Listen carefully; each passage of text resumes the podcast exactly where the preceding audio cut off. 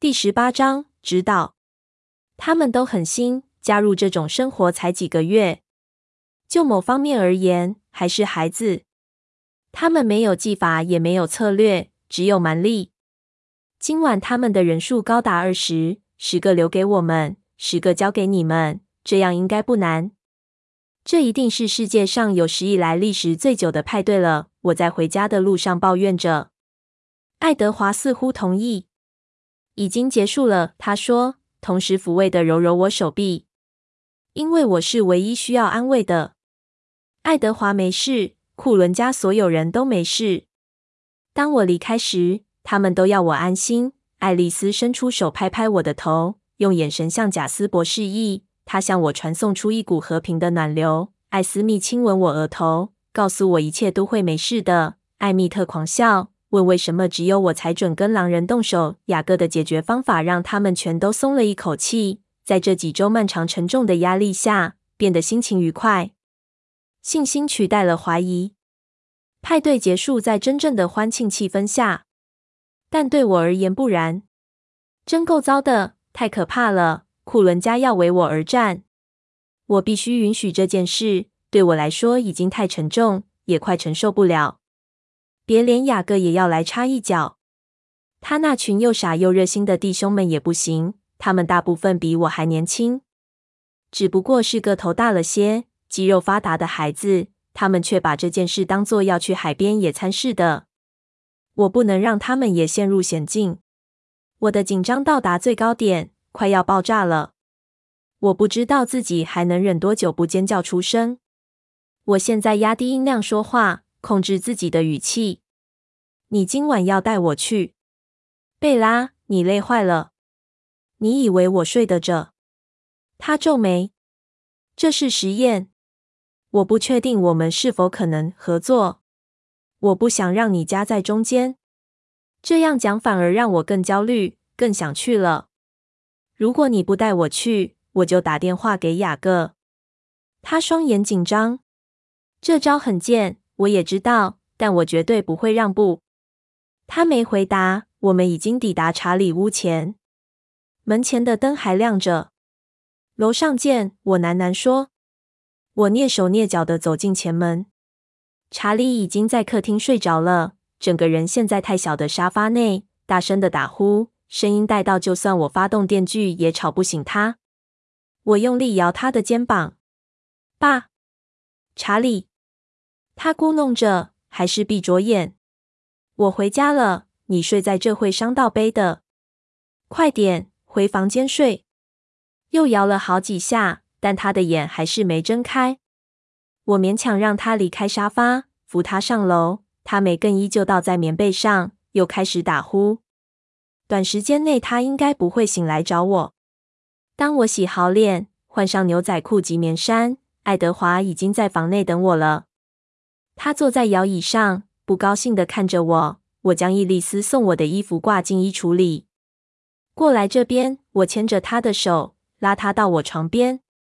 我推他在床上躺下，然后依偎在他怀中。可能他是对的，我累得快睡着，但我绝不让他摆脱我溜走。他用被子把我包好，紧紧抱住我。放松。当然，这一定能成功的，贝拉。我感觉得出来，我咬紧牙关。他还是一派轻松的模样。除了我，没人关心雅各和他的朋友们是否会受伤。就连雅各和他的朋友都不关心这一点。他们尤其不会。他感觉得出来，我快忍不住了。听着，贝拉，这一定会变得容易得手的。这一定会出乎那些新手意料之外。他们和你之前一样，完全不晓得有狼人的存在。我从贾斯伯的记忆中看过新手如何团体行动，我真的相信狼人的狩猎技巧能完美的打败他们。随着他们被分散和困惑，留给我们去收拾的大概就不多了。可能有人根本不用动手。他打趣的说：“真容易。”我紧紧依偎着他的胸膛，沉闷的喃喃低语：“嘘。”他轻拍我的脸颊。你等着瞧，现在就别担心了。他轻轻哼唱我的摇篮曲，但这次并没让我感觉平静。这些人，嗯，我是说吸血鬼和狼人，这些我爱的人，终究会受伤。再一次因为我而受伤。我希望我的厄运能够不要波及到那么多人。我好想对着天空大喊：“你要的是我，在这里，来找我就好。”我努力想我能做些什么，强迫我的厄运集中在我身上就好。这不容易，我得等，等待时机。我没睡着，时间过得很快，出乎我意料之外。当爱德华拉着我一同坐起身时，我还是充满警觉和紧张。你确定不要留在房间睡觉？我不高兴的看着他。他叹气，抱起我，然后从我的窗户跳了出去。他将我背在背后，在黑暗安静的森林中奔跑。虽然他跑着，但我能感受到他的欢欣。这和他上次带我跑的方式一模一样，只是为了享受奔跑的乐趣，只是为了风吹拂发丝的感受。这是那种在焦不焦虑的时刻能让我快乐的事。当我们抵达那片大空地，他的家人已经到了，自在的聊天，很放松。艾蜜特的大笑声不时回响在宽阔的空地。爱德华放我下来，我们手牵手走过去加入他们。因为云层遮住了月亮，四周很黑暗，所以我过了好一会才认出这里。我知道这是上次打棒球的地方。同样的地方，但已经是一年前的事了。和库伦家第一次轻松愉快的夜晚，被詹姆斯和他的同伙打断。再次来到这里，感觉有点怪，好像除非詹姆斯和罗伦特及维多利亚也加入，否则这场聚会就不算完整。但詹姆斯和罗伦特永远不会再回来了，那样的模式永远不会重现，可能所有的模式都被打破了。是的。有人打破他们的模式。也许佛度里是这场等式中最弹性的一方。我怀疑，对我来说，维多利亚似乎一直是种自然的力量，像直线侵袭海岸的飓风，无可避免，无法平息，但可预测。可能这样限制它是错的。它有适应的能力。你知道我在想什么吗？我问爱德华。他笑了。不知道。我几乎笑了。你在想什么？我在想，这一切都是相关的，不止两个，而是三个。我不懂。自从你回来后，发生三件坏事。我伸出三根手指：西雅图的新手吸血鬼，我房内的陌生人，还有第一件，维多利亚回来找我。他眯起眼，想了想。你为什么这样认为？因为我同意贾斯伯、佛度里喜欢他们的规则，他们可能会做得更好。如果他们要我死，我必死无疑。我在心中对自己说：“还记得你去年追踪维多利亚那件事吗？”我记得。他皱起眉头。我不是很擅长追踪。爱丽丝说：“你在德州，你是跟随他的踪迹到那儿的吗？”他眉头全皱在一起。是的。嗯。他他一定是从那边得到这个主意的，但他不知道自己在做什么，所以才会无法控制新手。他摇着头。只有厄洛知道爱丽丝的预见能力是怎么运作的。厄洛知道的最多，但难道谭雅和艾琳娜，还有你们在德纳利的其他朋友，不也知道部分吗？罗伦特和他们住在一起那么久。如果他和维多利亚一直维持朋友的友善关系，难道他不会做点人情告诉他？说不定他会将他知道的事全告诉他。爱德华皱着眉，在你房内的不是维多利亚，他不会有新朋友吗？想一想，爱德华，如果西雅图的事是维多利亚做的，他一定有了许多新朋友。是他创造那群大军的。他思考我的论点。前额因为专心而皱了起来。嗯嗯，他最后说：“很有可能。虽然我还是认为佛度里是最可能的，但你的理论也有一定的可信度。维多利亚的个性，你的理论和他的个性完全吻合。他一开始就显露出他自我保护的绝佳的天赋，可能是他的某种超能力。无论如何，他的这个计划能让我们无法伤他。如果他安全的待在后方，让新手来这里大肆破坏，可能还有来自佛度里的小危险。可能他也预期到最后我们会赢，只是我们存活下来的人手一定不多，而他的军队也不会有幸存者会透露有关他的事。事实上，他继续说，深思着，如果他们存活，我敢说他一定计划要亲自摧毁他的大军。嗯，但是他至少得留下一个比较成熟的朋友。任何新制造的新手都不会留你父亲活口。他皱眉看着空地好一会，然后突然对我笑笑，从他的神游中回到现实。绝对有可能，但无论如何，我们的准备应付一切，直到我们知道真相为止。你今天很敏锐，他补了句，令人刮目相看。我叹气，可能只是我对这个地方的反应吧。让我觉得他就在附近，好像他看得见我。这个念头让他下巴紧绷。我不会让他动你一根汗毛的，贝拉。虽然他这样说，但他双眼谨慎地巡视着黑暗的森林。当他搜寻树林的阴影时，脸上闪过了最奇怪的表情。他撅起嘴，露出牙齿。他眼中闪着奇怪的光芒，带着一种狂野、愤怒的希望。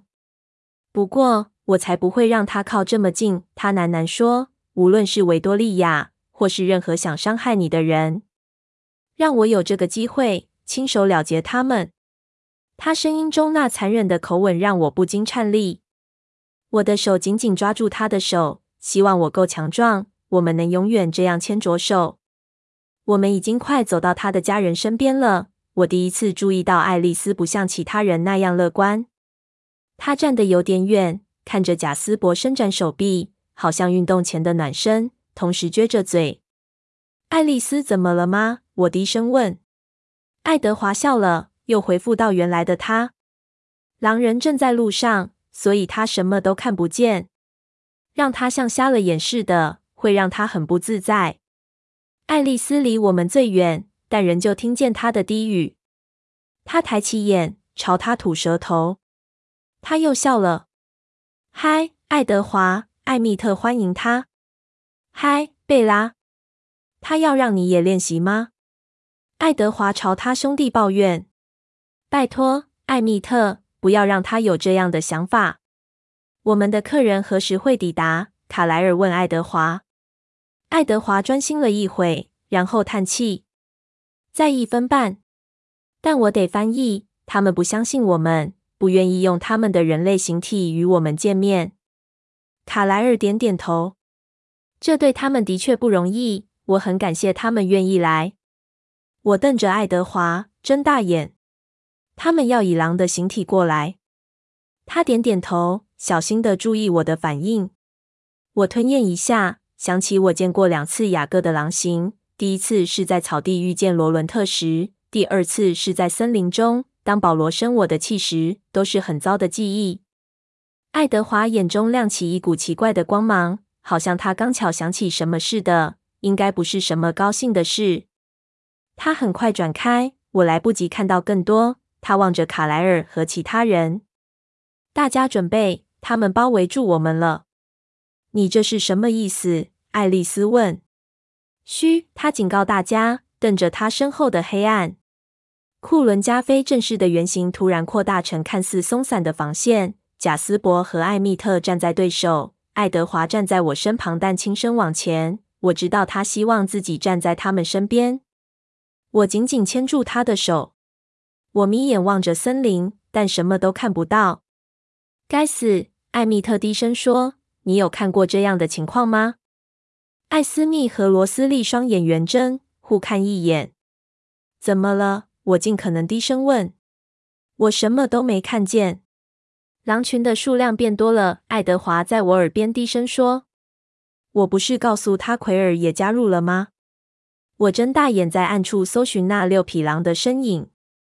最后，黑暗中出现光点，那是他们的眼睛，比他们应有的高度还高。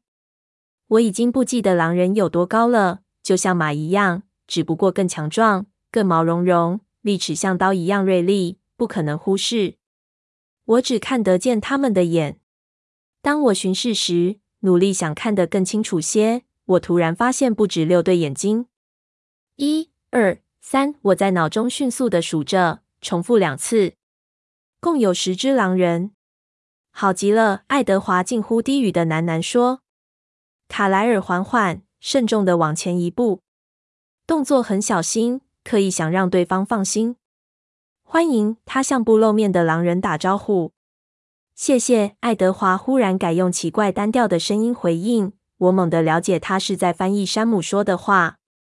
我望向队伍中央那对闪亮的眼眸，最高的那一双，他们当中身高最高的一只，在黑暗中根本看不见大黑狼的身影，无法从一片黑中将它分别出来。爱德华又用同样单调的语气说话，代替山姆发言。我们会看着跟听着，但就这样，这是我们对自我控制的要求的极限了。这样已经够了，卡莱尔回答。我儿子贾斯伯，他比着贾斯伯所站之处，紧张并且准备好了。他有这方面的经验，他会教我们对方如何搏斗，还有如何击败他们的方法。我确定你们可以将这一套运用在你们自己的狩猎方式中。他们和你们不同，爱德华戴山姆问。卡莱尔点点头。他们都很新，加入这种生活才几个月。就某方面而言，还是孩子。他们没有技法，也没有策略，只有蛮力。今晚他们的人数高达二十，十个留给我们，十个交给你们，这样应该不难。他们的数目有可能还会降低，因为新手们会自相残杀。狼人间传来轰隆隆的吼声，那些低沉的咆哮不知怎地听起来很热切。我们很愿意动手多解决几个。如果必要的话，爱德华翻译，他的语气现在比较没那么冷漠了。卡莱尔笑了。我们先看情况再决定吧。你们知道他们何时或是如何到来吗？他们会在四天后的清晨越过山脉抵达。当他们前来时，爱丽丝会帮我们在他们行经的途中拦截他们。多谢你们的资讯，我们会看守的。随着一声叹息响起。那些眼睛一对接一对朝地面降低下来，众人只沉默了两拍心跳的时间，然后贾斯伯往前一步，走进吸血鬼和狼人间的空地。我很容易就能看到他，他的肤色在黑暗中显得光亮，就像隐藏在黑暗中狼人们发亮的眼睛。贾斯伯向爱德华投以一个警惕的眼神，他点点头，然后贾斯伯背对狼人，他叹口气。显然很不自在。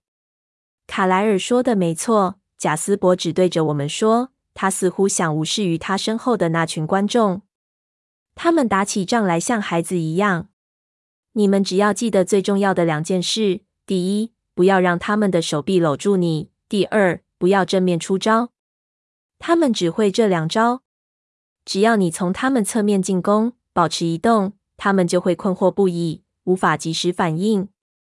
艾蜜特，艾蜜特走出队伍，脸上带着大大的笑容。贾斯伯背朝敌我之间的空地北面，挥手要艾蜜特向前。好吧，艾蜜特第一个来。他是新手攻击的最佳范例。艾蜜特眯起眼。我会试着不要伤害你，他低声说。贾斯伯笑了。我的意思是，艾蜜特仗着一身力量。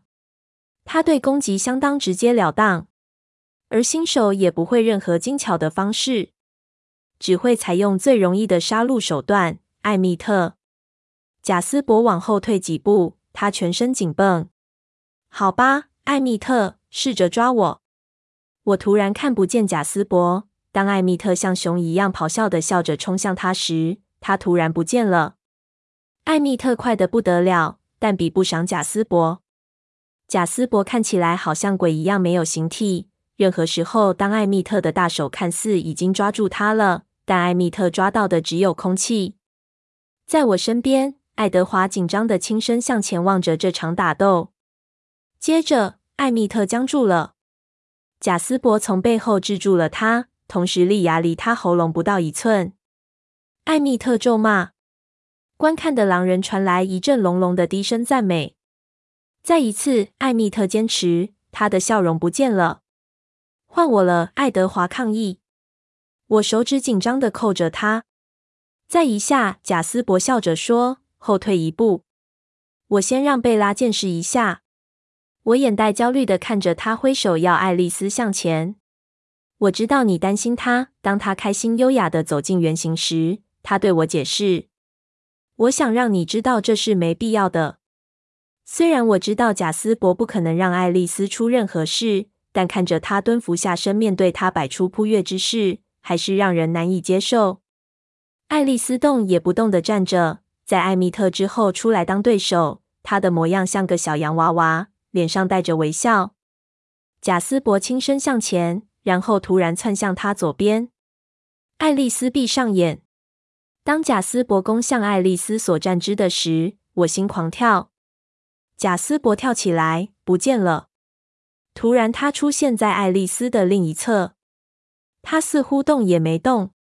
贾斯伯转身，再次扑向他，但就像前一次一样，伏落在他身后。但全程只见爱丽丝动也不动，闭着眼，带着笑。我现在更小心的看着爱丽丝，她确实有移动。只不过我之前被贾斯伯的攻击分心，没注意到。他在贾斯伯身体扑向他原本所站之的的同时，向前跨了一步。当贾斯伯出手想抓他的腰时，他又走了一步。贾斯伯逼近，爱丽丝移动得更快。他在跳舞，自己不停旋转扭动。贾斯伯是他的舞伴，扑向他，想抓住他优雅的舞伴，但就是碰不到他。好像所有的移动都是编排好的一支舞蹈。最后，爱丽丝笑了。他突然就出现在贾斯伯身后，他的唇抵着他的梗子，抓到了。他亲吻他喉咙。贾斯伯笑了，摇摇头：“你真是个可怕的小怪物。”狼人又窃窃低语，这一次声音显得更加小心翼翼。让他们学会尊重，挺不错的。爱德华以打趣的口吻低声对我说，然后他大声的喊：“换我了！”爱丽丝接替他在我身边的位置。酷吧？他得意的问我。很酷，我同意，但双眼紧盯着爱德华。他正无声的走向贾斯伯，他的移动很轻盈，像丛林的豹一样充满警惕。我会看着你的，贝拉。他突然低声说，他的声音好低好低。我差点听不见，虽然他的唇就贴在我耳边。我瞄他一眼，很快又转回爱德华身上。他急切地看着贾斯伯，两人佯装攻击，越走越近。爱丽丝的表情充满责备。一旦你的计划变得更确定，我会警告他的。他用同样低沉的声调威胁地说：“让你自己陷入险境，对事情没有帮助。”你认为他们双方会因为你死而放弃吗？他们还是会作战，我们都会。你无法改变任何事，所以乖一点，好吗？我脸色扭曲，不理他。我会看着你的，他重申。爱德华已经接近贾斯伯，这场战斗比较势均力敌。贾斯伯有几世纪的经验，能引导他自己。他尽可能用本能反击。但他的念头总是会早一步泄露他的动作。爱德华略快一些，但贾斯伯的招式他并不熟。他们不断试探出手，但无人能取得优势。两人本能的不停发出咆哮。我几乎看不下去，却更难移开眼神。他们移动的如此之快，我完全不知道他们在干什么。三不五时，我会注意到狼人们锐利的眼神。我有种感觉。狼人们比我获得的更多，或许比他们该得的更多。最后，卡莱尔清清喉咙。贾斯伯笑了，退后一步。爱德华站直身子，朝他笑笑。继续上课。贾斯伯同意。我们平手。大家一个接一个。卡莱尔，然后是罗斯利、艾斯密，再来又是艾蜜特。我眯着眼看着贾斯伯攻击艾斯密。退缩不已，那是最让人看不下去的。然后他慢下来，但我还是看不懂他的移动及他给的更多指示。你们看得出我在干什么吗？他问。是的，就像那样。他鼓励，专心在侧翼，不要忘了他们的目标是什么。不断移动。爱德华一直很专心，看着、听着其他人没注意到的地方。我的眼皮愈来愈重，无法专注。我最近没睡好，而且我已经快二十四小时没睡了。我靠着爱德华，垂下眼皮。我们快结束了，他低声说。贾斯伯确认这一点，他第一次转过身对着狼人，这让他的神情又变得不自在。我们明天继续，欢迎再来参观。好的，爱德华以山姆酷酷的口吻回答。我们会到。然后爱德华叹口气，拍拍我手臂，离开我身边。他转身面对家人。狼人认为，如果能熟悉我们的味道会有帮助，这样他们之后就不会搞错。如果我们可以维持不动，会让他们容易些。当然，卡莱尔对山姆说：“尽管来。”当狼人起来走动，传来发自喉咙隐隐的低吼声。我又张大眼，完全忘却原本的精疲力竭。漆黑的天色正要转亮，太阳虽然还没有升上地平线，还在远方的山脉后，但阳光仍照亮了云层。但当他们靠近时，我突然能辨识出他们的外形与颜色。领头的当然是山姆，不可思议的巨大，像午夜一样漆黑。那是我噩梦中的怪物。我第一次在草地看到山姆及他们这一群之后，他们都不止一次出现在我噩梦中。现在我认出他们全部了，在一对对巨大的眼眸中，看起来不止十只。这一群真多。在我眼角，我看见爱德华也在看我。小心打量我的反应。山姆走向卡莱尔，他领头，其他巨大的狼人跟在他身后。贾斯伯僵住了，但站在卡莱尔另一侧的爱德华面带笑容，整个人很放松。山姆嗅嗅卡莱尔，当他这样做时，好像有点皱了一下鼻子。然后他走向贾斯伯，我双眼瞄向满怀警惕的狼群双眼。我确定我认出哪些是新加入的。有一只浅灰色的，个头比其他都小，颈背的毛直直竖起。还有另一只，颜色像沙漠的沙土，较为瘦高，和其他只相比不太协调。当山姆走向左边，使得他单独暴露在卡莱尔和贾斯伯中间时，这只黄土色的兽狼呜咽着。我的眼光停在山姆身后这一只。它红棕色的毛发比其他都还长，相较之下也比较浓密。它几乎和山姆一样高，是整群中第二巨大的。它的姿势很随意，不知怎的，有股冷静的态度。相较之下，其他的都认为这是一场可怕的折磨。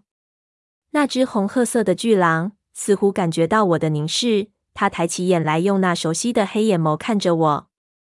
我也瞪着他，试着说服自己相信自己已经知道的事。我知道脸上必定出现了好奇和着迷的表情。那只狼张开口，露出它的牙，应该是可怕的表情，但它伸出舌头歪吐在一旁，像是狼的微笑。我不禁傻笑。雅各笑得更开心了，露出更多利牙。他离开队伍，不理会其他同伴紧盯着他的眼神。小跑步的经过爱德华和爱丽丝身边，来到离我两步远处停住。他停在那里，眼神很快的瞄向爱德华。爱德华没动，像座雕像，他的双眼还是打量着我的反应。雅各屈起前腿，俯下身，低下头，这样他的脸变和我一样高，看着我，像爱德华一样打量我的反应。雅各，我凭着气说。他胸口传来一阵低沉的隆隆声，像是笑声。我伸出手，手指微微颤抖，轻触着红褐色的狼脸侧的毛发。黑色双眸闭上，雅各的大头靠在我手心，喉咙传来享受的嗯嗯声。他的毛发又软又粗，温暖的抵着我的手心。我好奇的用手指轻刷，感受那触感，抚摸他颈部，那是颜色最深的部位。我没察觉自己有多靠近他，没有预警。雅各突然间舔了我的脸，从下巴到太阳穴的发线。呃，很恶心，小个。我抱怨着往后一跳，然后打他一下，就像我当他还是人类一样。他闪开，然后发出吠叫声，那很显然是笑声。我用衣袖擦脸，和他一样笑了起来。就在那时候，我发现所有人都看着我们——库伦家和狼群。库伦家的人一脸困惑与恶心的表情，狼人的表情很难辨认，但我想山姆不太高兴。还有爱德华，脸上神情显然不太高兴。我知道这不是他期望我会有的反应，我应该是尖叫吓坏的跑开才对。雅各又笑了。其他狼人都退了回去。当他们移动时，双眼仍紧盯着库伦家。雅各站在我这边，看着他们行动。很快，他们就消失在黑暗的森林内。只有两只徘徊在树丛间，看着雅各。那两只的姿势都充满焦虑。爱德华叹口气，然后不理会雅各，走过来，站到我另一边，牵起我的手。准备要走了吗？他问我。我还没回答，他双眼越过我，瞪着雅各。我还没弄清楚细节，他回答雅各脑中的问题。雅各不高兴地吠叫出声。这比你想的复杂，爱德华说。不用操心，我会确定安全的。你在说什么？我追问。只是讨论策略，爱德华说。雅各头前后转动，看着我们的脸，然后突然。他猛地冲向森林。当他跑开时，我第一次注意到他的后腿绑了一件折好的黑色衣物。等一下！我大喊，手自动伸出想拉住他，但他随即消失在森林内。其他两只狼也跟着他走了。雅各为什么离开？我觉得有点受伤。他会回来的，爱德华叹口气说。他想要能够自己开口说话。我看着雅各消失的森林边缘，又靠在爱德华身边。我快撑不住了，但我一直努力。雅各又大步走出来，这次是以人类两条腿的形体。他宽阔的上半身裸露，头发蓬乱，身上只穿了一条黑色运动裤，光着脚站在冰冷的地上。只有他一个人，但我怀疑他的朋友都留在树林内，只是看不见罢了。他没花多久时间就跨过广场，虽然他还是和库伦家维持很大的距离。库伦家人松散地围成一圈，安静地谈论着。好吧，吸血鬼，雅各说，他离我们只有几尺远，显然是想继续我不懂的对话。有什么复杂的？我得考虑各种可能。爱德华镇定地说：“万一有人溜过了你们的防线呢？”雅各哼着一声，对这可能不屑一顾。好吧，那让他待在保留区。我们会要科林和博瑞蒂留在当地驻守。他在那边会安全的。我沉下脸。你们两个谈的是我吗？我只想知道，当他进行战斗时，他要怎么安置你。雅各解释。安置我？你不能待在福克斯，贝拉。爱德华的声音很平静。他们知道要去哪里找你。万一有人溜过我们的防线呢？我胃一沉，脸上失去血色。那查理呢？我喘着气问。他会和比利在一起。雅各很快让我安心。就算我老爸的犯下谋杀案才能把查理带去那边，他也会动手的。但我想可能不会到这种程度。这个周六有比赛是吗？这个周六，我的头晕眩不已，已无法思考。我皱眉看着爱德华。嗯，该死，那是你的毕业礼物。爱德华笑了。心意到了就好，他提醒我。你可以把票送人。我灵机一动。安琪拉和班，我马上决定了。至少能让他们不在镇上。他轻触我脸颊。你无法撤离全部的人，他温和地说。把你藏起来只是一个预防措施。我告诉过你，我们现在没问题了。他们人数不够，甚至无法让我们享乐。但为什么不把他留在拉布席？雅各不耐地打断。他来来回回太多次了。爱德华说，他在各处都留下踪迹。爱丽丝只看见年轻的吸血鬼正要过来狩猎，但显然是有人创造出这些新手。在这背后一定有位老手。无论他，爱德华停顿一下看着我，或是他，这一切都可能只是声东击西的策略。一旦他决定了，爱丽丝就能预见。但到那时，我们可能会正在忙，可能某人正有此预谋。我不能将他留在他常去的地方，他一定得待在很难找到的地方，以防万一。可能性或许不高，但是我不能冒任何风险。当他说明时，我瞪着爱德华，皱的前额都是皱纹。他拍拍我手臂，只是以防万一。他承诺我。雅各比着我们东方的森林深处，那边是奥林匹克山脉的广大空地。那把它藏在那边，他建议。那有几百万种可能，如果有需要，那地方我们只要几分钟就能赶到。爱德华摇摇头，它的味道太重，再加上我的，特别容易分辨。就算是我被它，也会留下踪迹。虽然我们的踪迹已满布整个山区。但加上贝拉的味道，特别会引起他们的注意力。我们不确定他们会走哪一条路，因为他们还没决定。如果他们在发现我们之前就闻到它的味道，他们两人同时做了个苦脸，皱起眉头。你知道困难了吧？一定有办法解决的。雅各低声说。他看着森林，撅着嘴。我摇摇晃晃。爱德华用手臂环着我的腰，拉我靠着他，支撑着我的重量。我得送你回家，你累坏了，而且查理应该已经快要醒了。等一下，雅各说，转回身面对我们，双眼晶亮。我的味道让你觉得恶心，对吗？嗯哼，这主意不坏。爱德华已经知道了他要说什么，可能行得通。他转身面朝家人，大喊：“贾斯伯！”贾斯伯一脸好奇走了过来，爱丽丝紧跟在后，脸色又变得沮丧。好吧，雅各，爱德华朝他点点头。雅各转身面向我，脸上充满古怪的神情。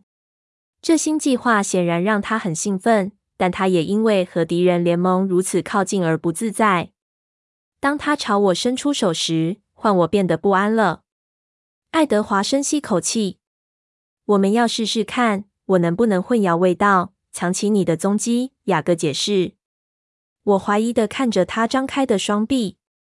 你的让他抱你走，贝拉。爱德华告诉我，他的声音很平静，但是我听得出他压下心中的不愿意。我皱眉。雅各翻翻白眼，不耐烦的伸出手，猛地拉我入怀。别那么孩子气，他低声说。但他双眼瞄向爱德华，我也是。爱德华的脸色沉着平静，他对着贾斯伯说：“贝拉的味道对我的影响力很强。如果有其他人来试，我觉得会比较可信。”雅各转身离开他们，大步走向树林。当我们走进黑暗中后，我不发一语的撅起嘴，在雅各的手臂中很不自在。这感觉对我来说太过亲密。他当然不用把我抱得这么紧。我忍不住想，他有什么感觉？这让我想起上一次在拉布席的午后，我不想再回忆。我交叉手臂，当我手上的夹板提醒我这段记忆时，我感到生气。我们没走很远，他转个大弯，从不同的方向回来，可能离原先出发的地点有半个足球场那么大。爱德华独自在那里，雅各朝他走去。你可以放我下来了。我不想搞砸这次实验。他缓缓地走。手臂紧紧抱着我，你真令人生气。我喃喃说：“谢了。”不知从何处出现，贾斯伯和爱丽丝就站在爱德华两侧。雅各往前一步，然后将我放下来，离爱德华约六尺远处。我没看雅各就走到爱德华身边，牵起他的手。如何？我问。只要你没碰任何东西，贝拉。我想没有人的鼻子灵到能够追踪得到你的气味。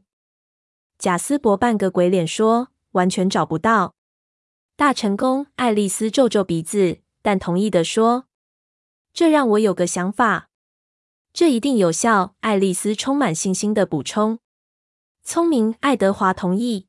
“你怎么受得了啊？”雅各朝我低声说：“爱德华不理会雅各，看着我，对我解释：“我们，嗯，你将会留下假的味道通往林中空地，贝拉。新手是狩猎者，你的味道让他们感到兴奋，他们会跟随着我们布置的味道追寻而去，毫不起疑。爱丽丝已经预见这一招会成功了。当他们捕捉到我们的味道，他们会散开，试着从两侧攻击我们。”一半会通过森林，这时他的预见能力突然间消失。好耶，雅各斯声说。爱德华朝他笑笑，是真正同袍情谊的笑容。我觉得恶心。他们怎么能那么迫不及待？我怎么能让他们两人陷入危险？我做不到。我不要。不可能！爱德华突然说，他的声音不太高兴。我吓了一跳。担心他是不是听见我脑海中的声音、想法，但他双眼看着贾斯伯。我知道，我知道。贾斯伯很快地说：“我其实也不是真的这么考虑。”爱丽丝重踩他的脚。如果贝拉真的在林中空地，贾斯伯对他解释，会让他们疯狂。他们只能专心在你身上，无法顾及其他。这样攻击他们就会更容易。爱德华愤怒的目光逼得贾斯伯退后了几步。当然，这对他来说太危险。只是不小心想到的。他说的很快，但他从眼角瞄着我，看起来很向往。不，爱德华的声音充满决断。你是对的，贾斯伯说。然后他牵起爱丽丝的手，看着对方。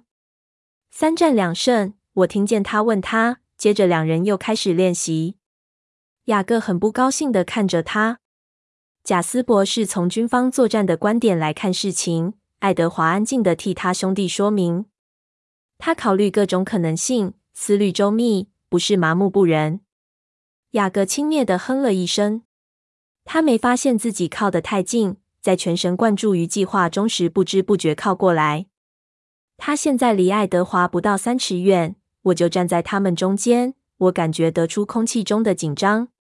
好像静电，令人不自在。爱德华回到正题：“我周五晚上会带他来这边布置假线索。你之后和我们碰面，带他去我知道的地方，完全意想不到，而且容易防守的地方。虽然不见得会用得上，我会走另一条路。然后呢？将手机留给他。”雅各苛刻的问：“你有更好的主意吗？”雅各有点沾沾自喜。老实说，我有。哦，小狗，真不赖。雅各很快转身面对我，好像在扮演好人的角色，告诉我他们在谈什么。我们试着说服赛斯和那两个年轻的留下来。他还太年轻，但他很固执，不肯。所以我想给他一个新任务——手机。我试着装出听懂的样子，但没骗过任何人。当赛斯·克利尔沃特变身成狼，他能跟狼群联络。爱德华说：“距离不是问题吗？”他朝雅各布问道。“不，三百里。”爱德华问。“这很惊人。”雅各又扮演好人。“那是我们实验过最远的距离。”他告诉我，“还是像铃声一样清楚。”我茫然的点头。这个主意让我晕眩，一想到小赛斯。克利尔沃特已经是个狼人了，让我更难专心。在我脑海中，我仿佛能看见他阳光般的笑容，和年轻的雅各如此神似。他顶多只有十五岁，他参与萤火编译会的热切突然间有了新的意义。这是个好主意，爱德华勉强的称赞。有赛斯在，我觉得好多了。就算没有及时沟通，我不知道我是否能将贝拉独自留下。没想到最后会变成这样。信任狼人和吸血鬼并肩作战，而不是对抗他们。雅各模仿爱德华恶心的语气。嗯，你还是得和某些吸血鬼作战。爱德华说。雅各笑了。这正是我们来此的原因。